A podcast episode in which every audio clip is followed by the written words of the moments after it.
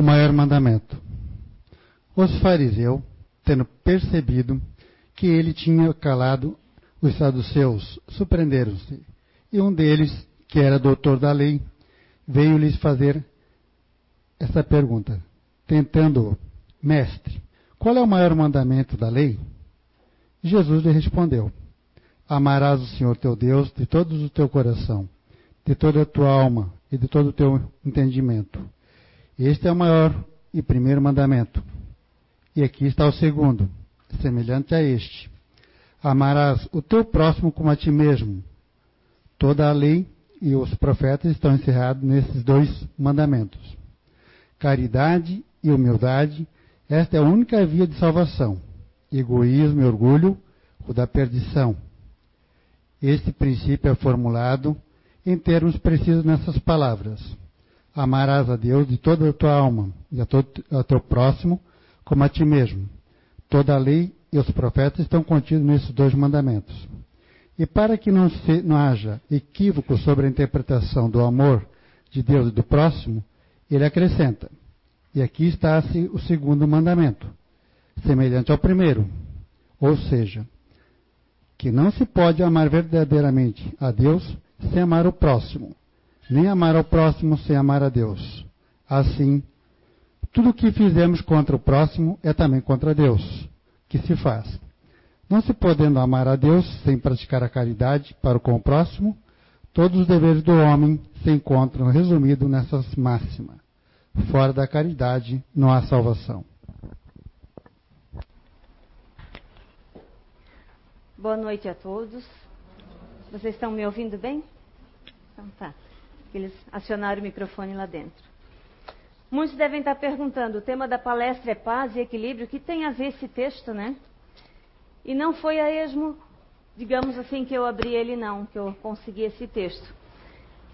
É porque, pensando sobre o tema, paz e equilíbrio, achei que era muito propício esse, esse evangelho. Veja bem, porque muito da nossa falta de paz é justamente porque a gente não ama a si mesmo e nem ao próximo como a nós mesmos. Sim, porque muitos de nós não amam a si mesmo ainda e não reconhece isso. E só vamos aprender a amar o próximo quando amamos a si mesmo. Vamos refletir juntos, a gente vai chegar lá.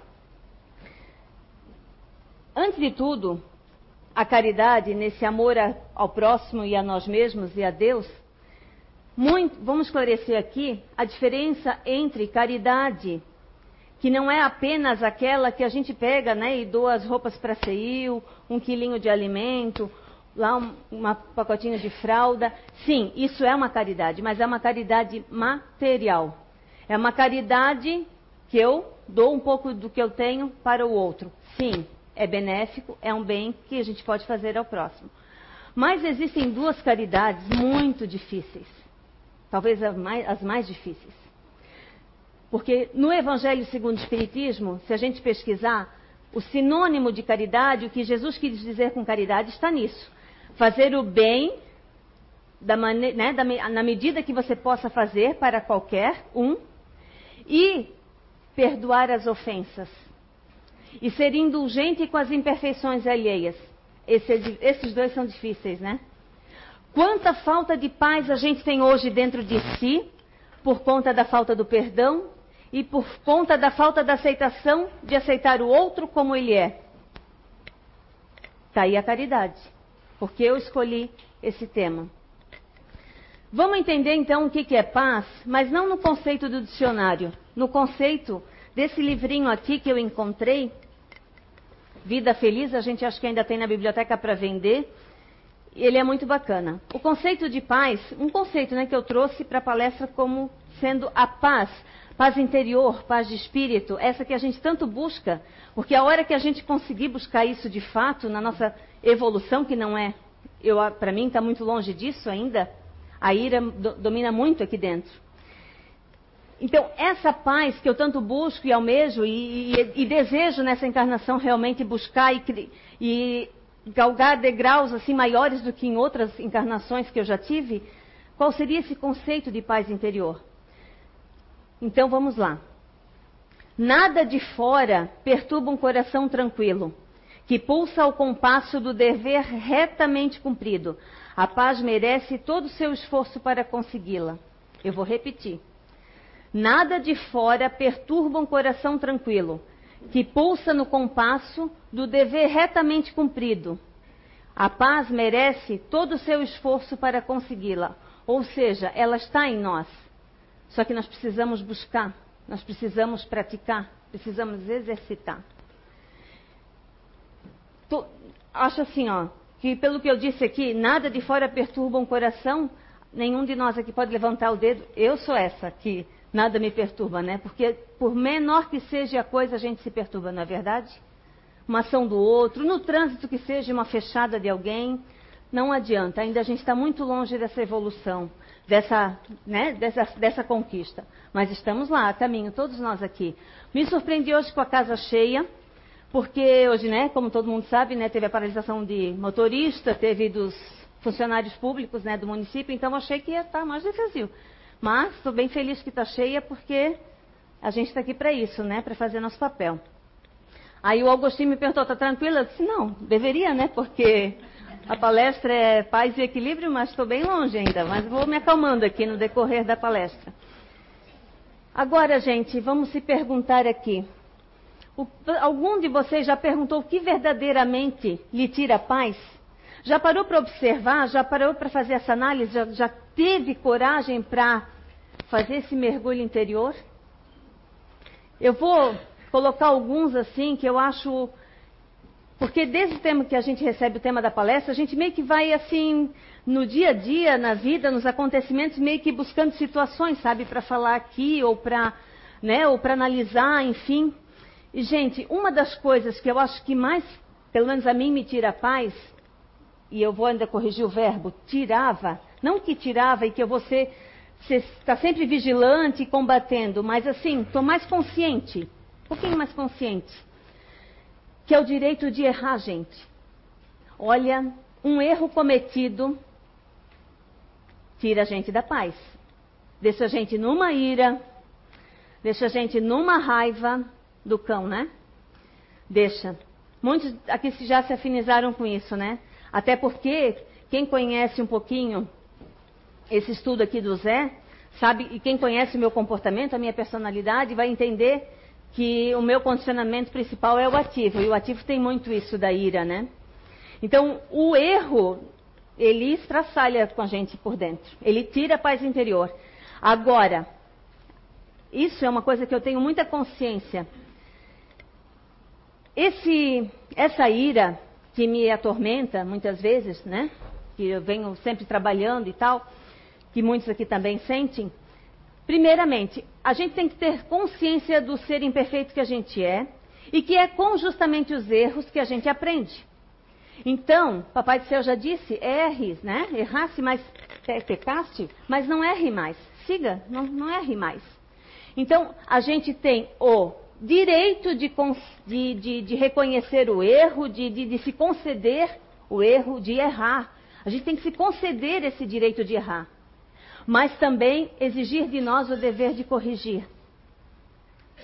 O dever de corrigir aquilo que podemos consertar, se não nessa vida, em outro. Então, gente, concedam-se ao direito de errar. Se perdoem. O Evangelho diz, né, caridade para com o outro, mas antes do outro tem que ser consigo mesmo. Você nunca vai perdoar a falha alheia se não perceber que você também falha e se perdoa por isso. Senão você não vai conseguir perdoar a falha alheia.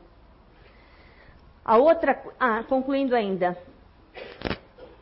eu tenho muito medo de mim, porque eu sou outra Vanderleia desde que cheguei aqui. Mas eu tenho muito medo, eu gostaria muito de envelhecer, eu ainda vou falar isso lá na frente.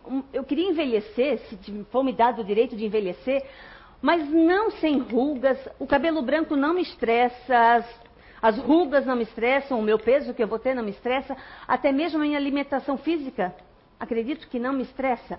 Mas o que me pega mesmo é ser uma pessoa azeda, é ser uma pessoa amarga. E isso, gente, é combate de hoje. A maioria aqui é jovem, né? Assim, tipo da minha idade para menos, ou um pouco mais. Mas a gente tem tempo de buscar isso.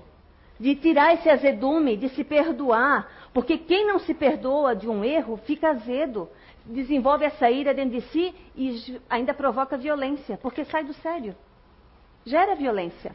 Né? Pode ser agressivo com o filho, pode ser agressivo com o marido, com alguém no trânsito, com alguém do trabalho, com alguém da família. É consequência. Porém, se a gente se perdoar, se a gente trabalhar isso na gente, a gente vai dar lugar à alegria, à bondade e à paz, que é o tema da palestra hoje. A gente vai envelhecer conforme nossos atos de hoje. E se a gente quer ser melhor lá na frente, a gente tem que começar agora. Uma outra coisa que tira as pessoas do equilíbrio é do mundo material mesmo. O álcool, o fumo, qualquer outra droga ilícita, o sexo e o jogo. Às vezes a gente observa pessoas, por exemplo, que todo final de semana né, tem aqueles jogos com os amigos de canastra e a vida só fica naquilo, né? Só em jogo, jogo, jogo e, e outros jogos também, mas eu estou falando aqui da canastra porque eu conheço uma pessoa assim. Final de semana é sagrado, jogo. A questão do álcool, do fumo, né? Nenhum vício, gente, desses que eu falei aqui, ele é do dia para noite. Tudo é gota a gota, dia a dia. É aquela bebidinha que você toma hoje, você não pensa que amanhã você vai se viciar. Não, não vicio. Quando vê, você está dependente daquilo. Álcool, cigarro, sexo, jogo. Sexo, Vanderleia? Sim. Como é o sexo para vocês? Como vocês enxergam isso? Como é que a mídia faz enxergar isso? Eu, Vanderleia, não sabia se eu ia falar isso ou não, mas eu tenho um depoimento nesse livro sobre isso. Em que na minha vida do meu primeiro casamento, influenciada por mídia, pela juventude ou até pelas fantasias do meu marido, eu vi o sexo de uma outra maneira. Hoje, amadurecida e consciente de que aquilo não era verdade, não era felicidade, não era para ser assim, tenho uma outra opinião sobre isso. Aqui ninguém está para julgar ninguém. Não me importa o que vocês vão pensar de mim, o que eu penso de vocês. Aliás, é um outro tema aqui, uma outra coisa que tira as pessoas do sério. É a imagem, como elas são vistas, como elas querem ser vistas pelas outras pessoas. Mas a gente vai chegar lá.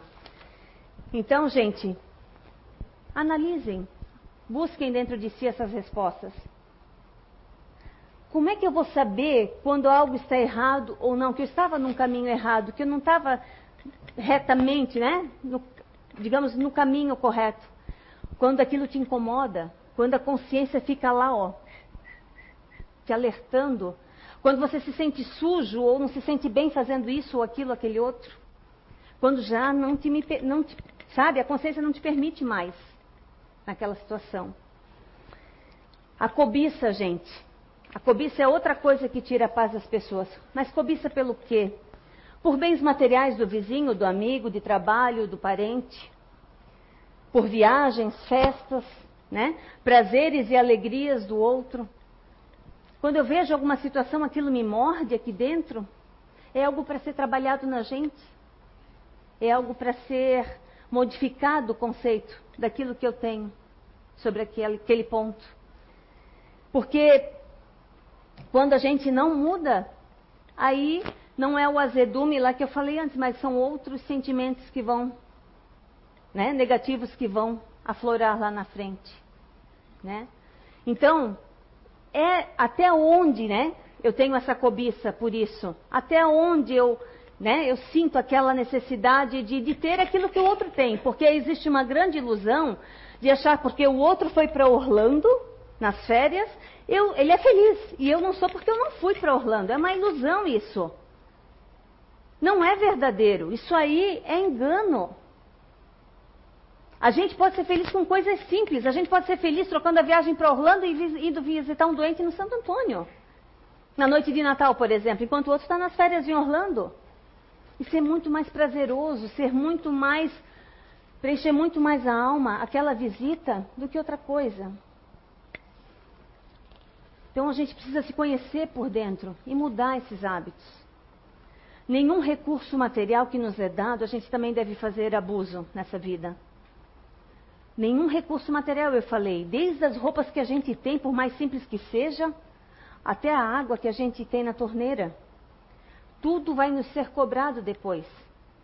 E a gente é muito rico e, e devemos ser muito gratos e a gente não sabe valorizar. Depois nós vamos entrar nessa parte da reflexão, do agradecimento, da gratidão.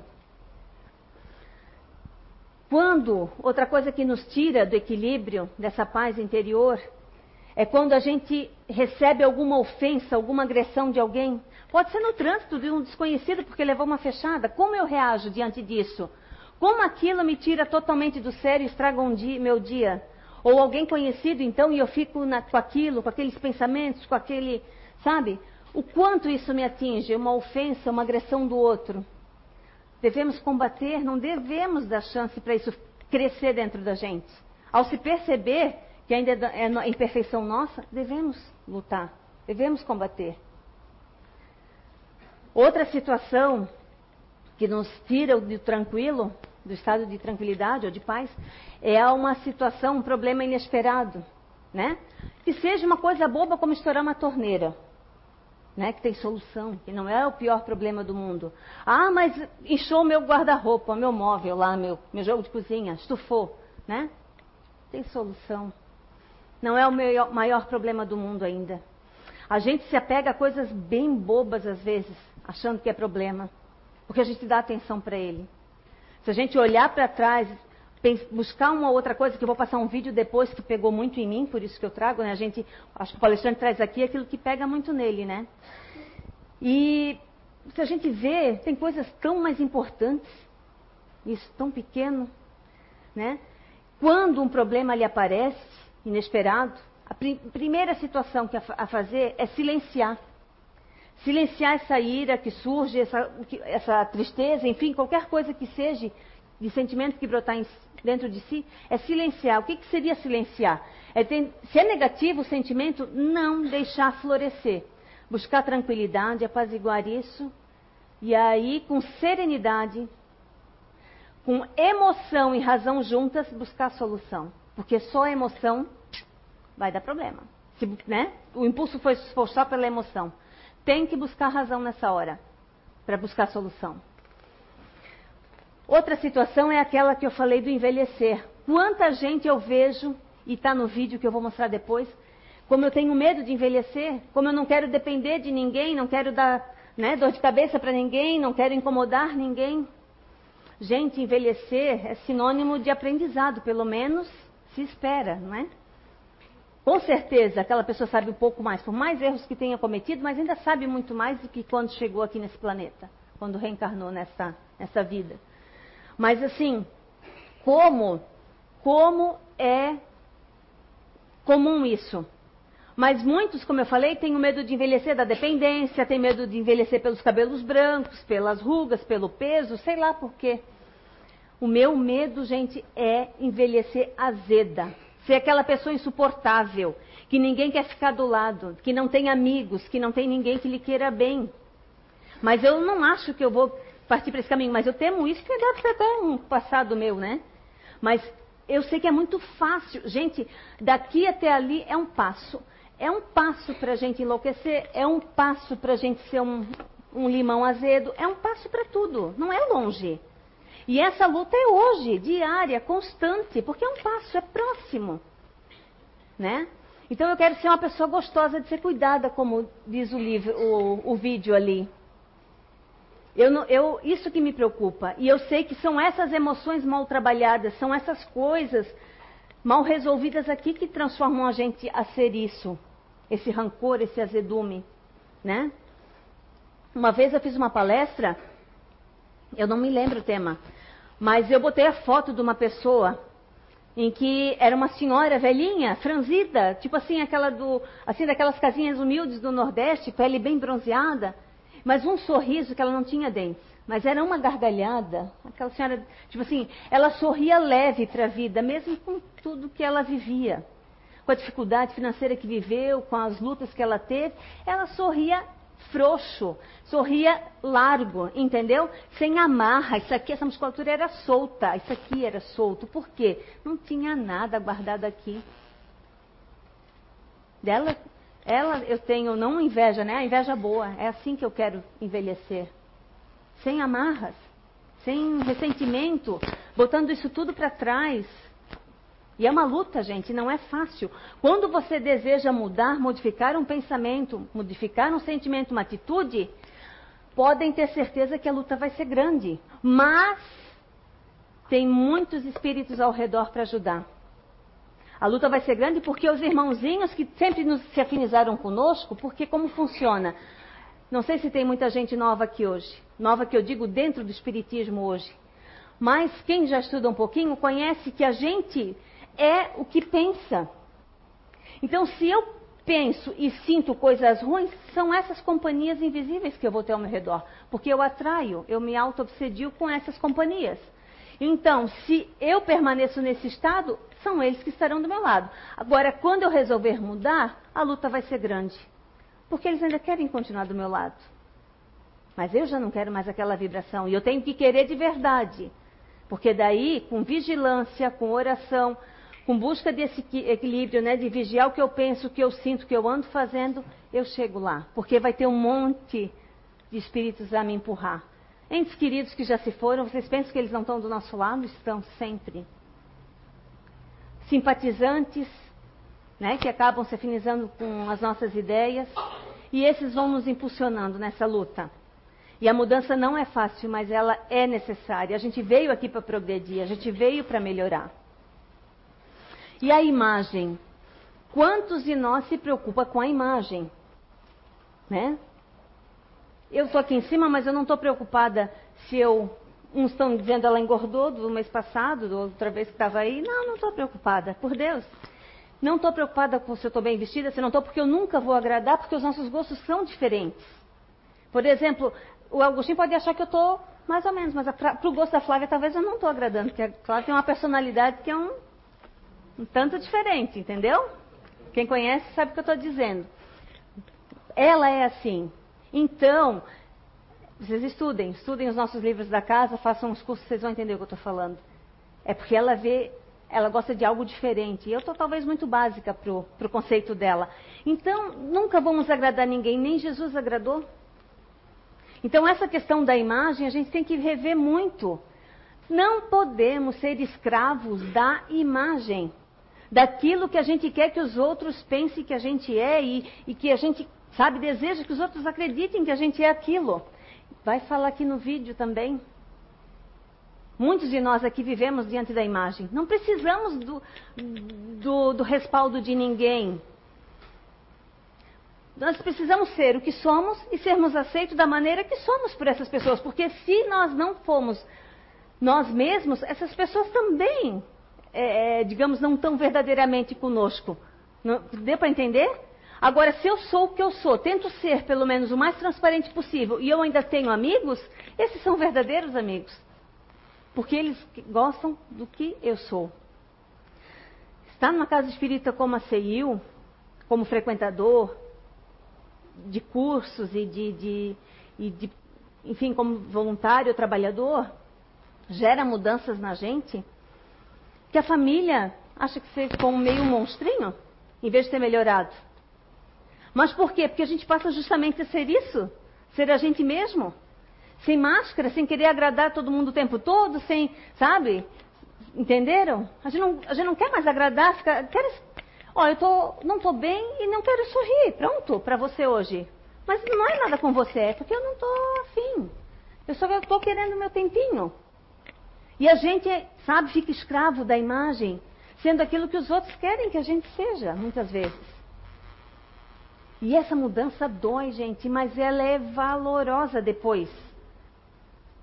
Depois há uma paz, você conquista essa paz que almeja, nesse quesito ali, pelo menos, né? Porque tem tantos outros para a gente se melhorar, mas você conquista uma paz, uma liberdade. Sabe, uma liberdade questão da imagem é mais ou menos assim. Vou dar um exemplo para vocês. Uma vez eu fui no banco, quem não sabe, eu trabalho em restaurante, então eu uso um, um guarda-pozinho daqueles e uma toquinha de cozinheira.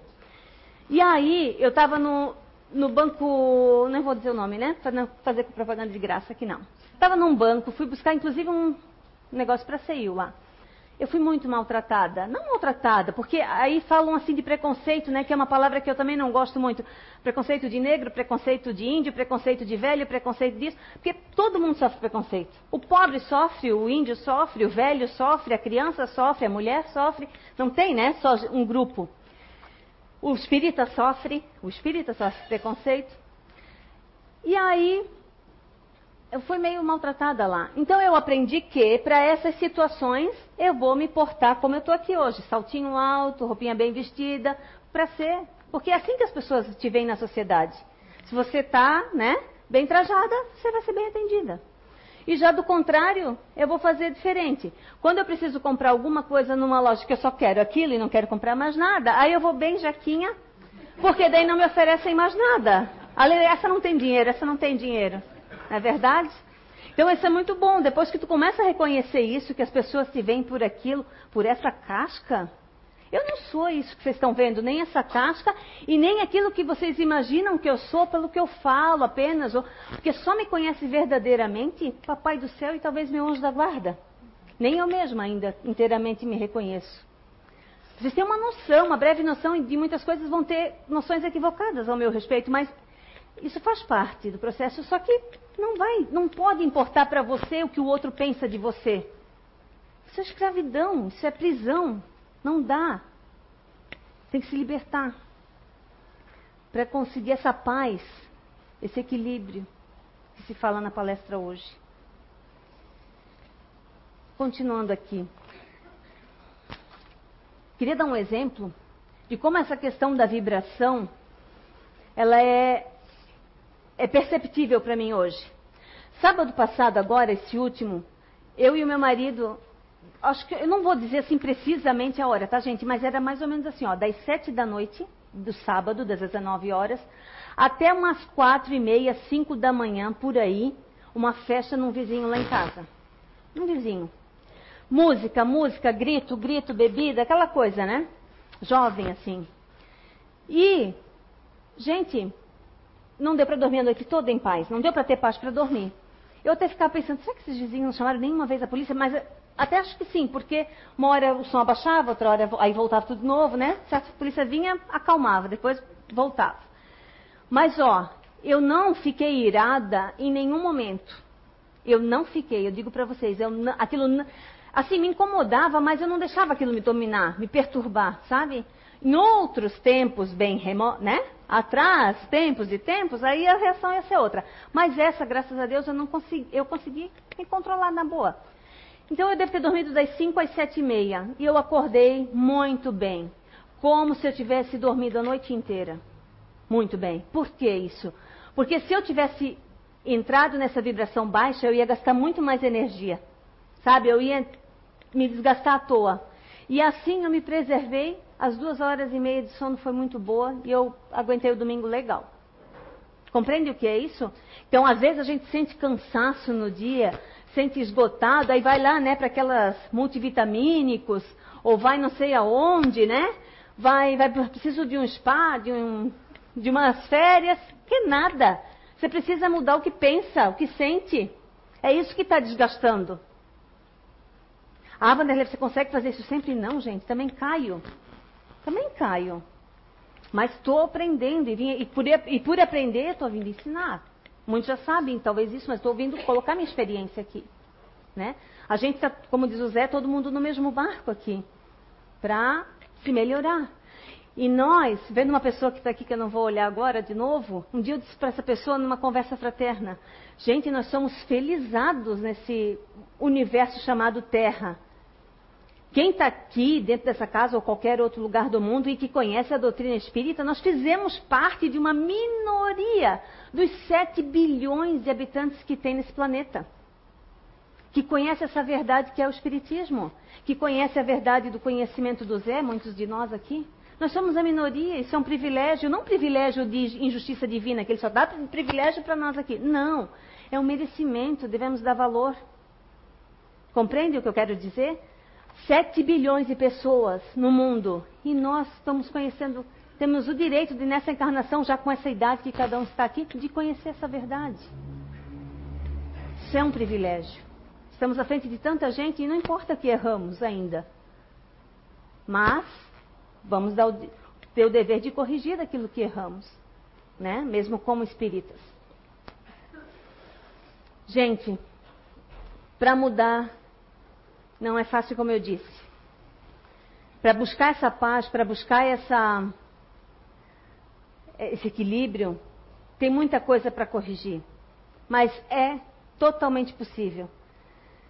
Vamos começar pelo perdão. É, eu, não, eu, uma vez eu disse isso em palestra e já disse isso numa vida pessoal para uma pessoa que era católica. Mas eu não estou criticando a Igreja Católica como uma vez já fui acusada aqui. Não é crítica, é um exemplo. Na oração Pai Nosso, que até os, os espíritas também usam, está lá, assim como nós perdoamos a quem nos tem ofendido, a gente diz essa frase se vai rezar o Pai Nosso. E como é que não perdoa de fato? Só está na língua. Não é verdade? Então vamos começar por perdoar qualquer falha. E vamos reconhecer que a gente também já deve ter ofendido e feito mal a alguém. E também merece esse perdão dessa outra pessoa. Dessa... Agora, uma vez que você errou para com alguém, você pede perdão, pede desculpa, essa pessoa não lhe dá, a sua consciência tem que ficar limpa. Aí o problema é com ela. Você fez a sua parte. Perdão, gente, é a primeira coisa. Depois, resignação pelas coisas que nos ocorrem, né? Não é fácil resignação, gente. Aceitar situações, você querer mudar e você vê que você está dando um tiro no escuro, que a coisa não vai acontecer como você quer, porque não é para acontecer, não é melhor para você ainda aquilo. Essa aceitação é bem difícil, essa resignação. Não é aceitar tudo, né? E ficar. Não, mas é aquilo que você te, tem condições de mudar, mas é, ainda é para você aceitar aquela situação do jeito que está. Tolerância para com as imperfeições do outro é outra inabilidade que a gente tem que buscar. Porque se eu me irrito, se eu me tolero com uma, né, sou, intolerante com uma ação do outro, estou perdendo a paz que eu tanto procuro, essa felicidade que eu tanto procuro. Os sentimentos ruins, né, gente, como ansiedade, medo, rancor, melindre, queixa, queixa, eu vou falar da queixa, como é, eu quando não estou bem, eu fico me queixando, me pego me queixando, reclamo disso, reclamo daquilo, não é verdade? E não precisa ser grandes reclamações, não. Pode ser reclamar que hoje está frio e que amanhã está calor.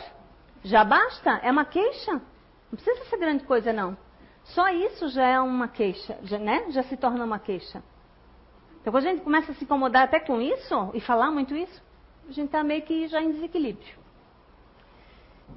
Lógico, tem vezes que a gente passa muito mal e tudo, mas é bom analisar isso, porque daí dessa queixa vai vindo outras, né? Vindo outras e outras. O ciúme, o ódio, a culpa, revolta. Tudo isso vai atrair os espíritos dessa mesma natureza ao nosso redor. Então a gente tem que ficar bem vigilante, né? Como eu falei, a mudança está em nós, não está no outro.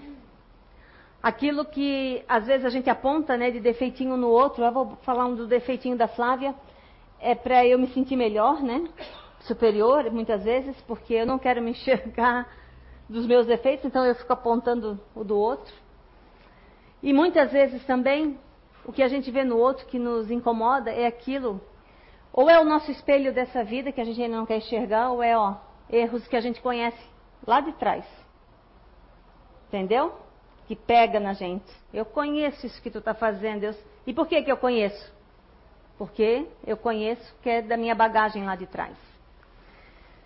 Então, gente, vigilância sempre. Agora, Vai ter um outro exercício da, do vídeo, mas eu quero fazer rapidamente um com vocês. Diante disso, né, de saber que para buscar essa paz, esse equilíbrio, só depende da gente mesmo, vamos primeiro começar com uma, um exercíciozinho hoje de gratidão. Todos aqui acredito que gozam de boa saúde. Gozar de boa saúde que eu quero dizer, pode ter uma dorzinha de cabeça aqui, uma enxaqueca ali, um probleminha de diabetes ali, mas tá bem, tá aqui, tá aqui hoje. Hoje todos nós vamos poder dormir, não é verdade? A bênção do sono, né? E a gente não dá valor. Todos nós aqui estamos estão podendo me ouvir, raciocinar, concordar, discordar, tirar suas conclusões do que eu estou falando. Sua mente está tá em ação. Quem está lá na psiquiatria dos hospitais hoje, dopado de remédio, não tem mais razão. Não consegue mais ter lucidez.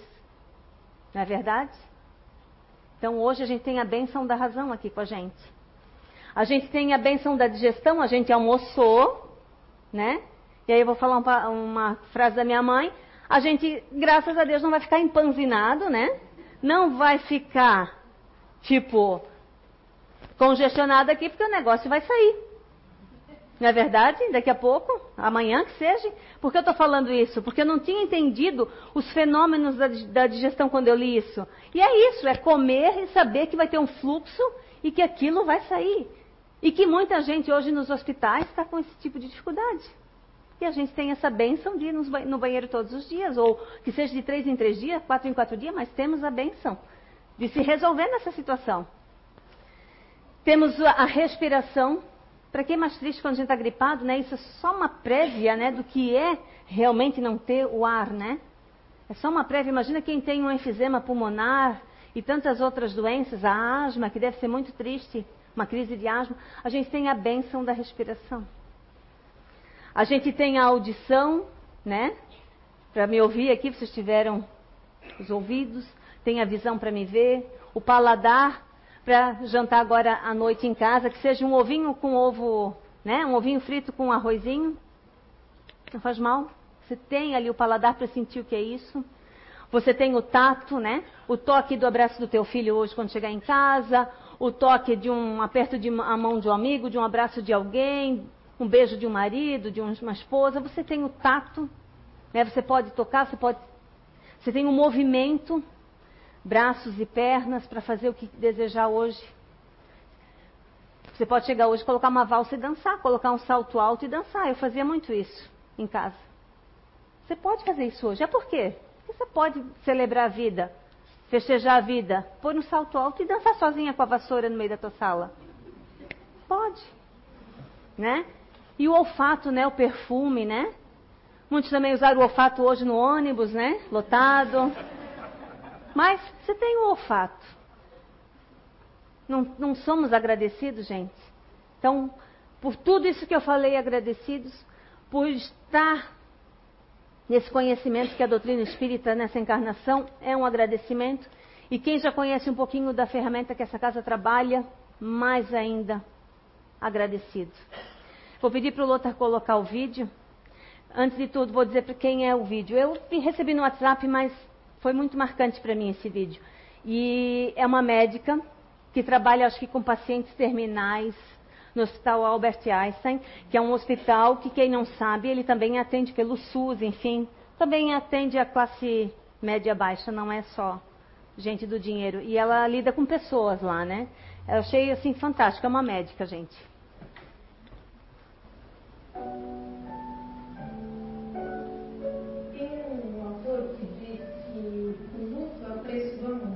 Que é o Paulo que é um psiquiatra que fala muito sobre isso. E ele tem toda razão. Quando você ama muito, a dor é muito grande. Mas também, quanto maior é o amor, é mais fácil você curar essa dor. E se você ama muito uma pessoa e você está muito preocupada, né? não tolera pensar nessa possibilidade de perder essa pessoa, a minha recomendação é que você precisa amar muito essa pessoa. Você não pode economizar nem um pouco no afeto, na demonstração do afeto. Você tem que se entregar completamente para esse amor. Porque se acontecer de você perder essa pessoa, a única coisa que você não pode sentir é arrependimento de não ter expressado esse amor, de não ter vivido esse amor em todos os aspectos, em todas as possibilidades, em todos os tempos em que essa pessoa estava presente. Quando você tem a expressão plena desse amor, ao longo do processo, se há a perda, você tem a cura. É mais fácil.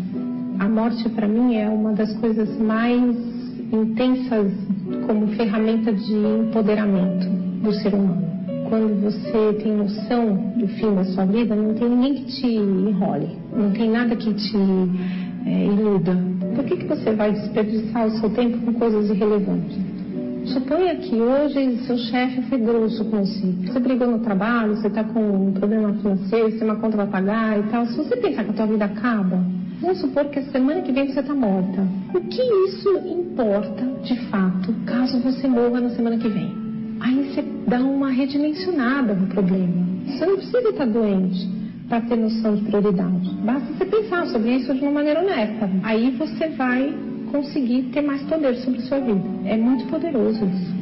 Eu não sei se a gente pode generalizar para todas as pessoas do planeta se arrependem de não ter sido elas mesmas, mas é uma coisa que a mim toca muito. No momento final, me dá conta de não ter sido eu. Né? Por que, que você não foi você? E você tem que responder que você não foi você porque você foi o que sua mãe queria, porque você foi o que seu pai queria, porque você foi o que seus filhos precisavam, você foi o que a sociedade exigiu de você, porque você foi o que as revistas disseram que você tinha que ser, os livros disseram, filosofia. Quais são os motivos que justificam você ser o que você não queria ser, o que você não é? E aí isso me pega. Não há nada mais incrível do que meu trabalho cada momento meu eu tenho a oportunidade de conhecer pessoas íntegras. Quando você está no seu trabalho, você está no seu dia a dia, você está nas suas relações, você está no seu, no seu mundo social, você está fingindo ser alguém. Agora, quando você está doente, quando você está com dor, quando você está fragilizada, quando você está vulnerável, você é você. E aí eu tenho acesso a seres humanos de verdade. E esses seres humanos são belíssimos. E a doença pode ser para todo mundo, não só para as pessoas que cuido, mas para mim também, uma grande oportunidade de conhecimento, de descoberta, de saber o poder que eu tenho quando eu sou vulnerável, o poder que eu tenho quando eu sou frágil. E a questão não é a gente ser independente para sempre, ser autossuficiente, não dar trabalho, né? Porque todo mundo fala assim, ah, eu não quero dar trabalho. Não, você vai dar trabalho. Mas já que você vai, ser, já que você vai dar trabalho, tem que ser um trabalho gostoso de, de ser feito. Esse processo de, de se perceber frágil, de ser uma pessoa gostosa de ser cuidada, também é uma coisa boa de ser vivida. Receber o toque humano de uma pessoa que gosta de te tocar. É como eu digo, é um privilégio. Bom, então o exercício que eu proponho é assim: é, pensar nos seus problemas atualmente. Escreve até tomar nota dos cinco, cinco, seus cinco maiores problemas que você está enfrentando nesse momento. Aí depois que você escrever tudo isso, você vai pensar que na semana que vem a morte chega para você. Agora olha de novo os seus problemas e vê se eles são tão grandes assim.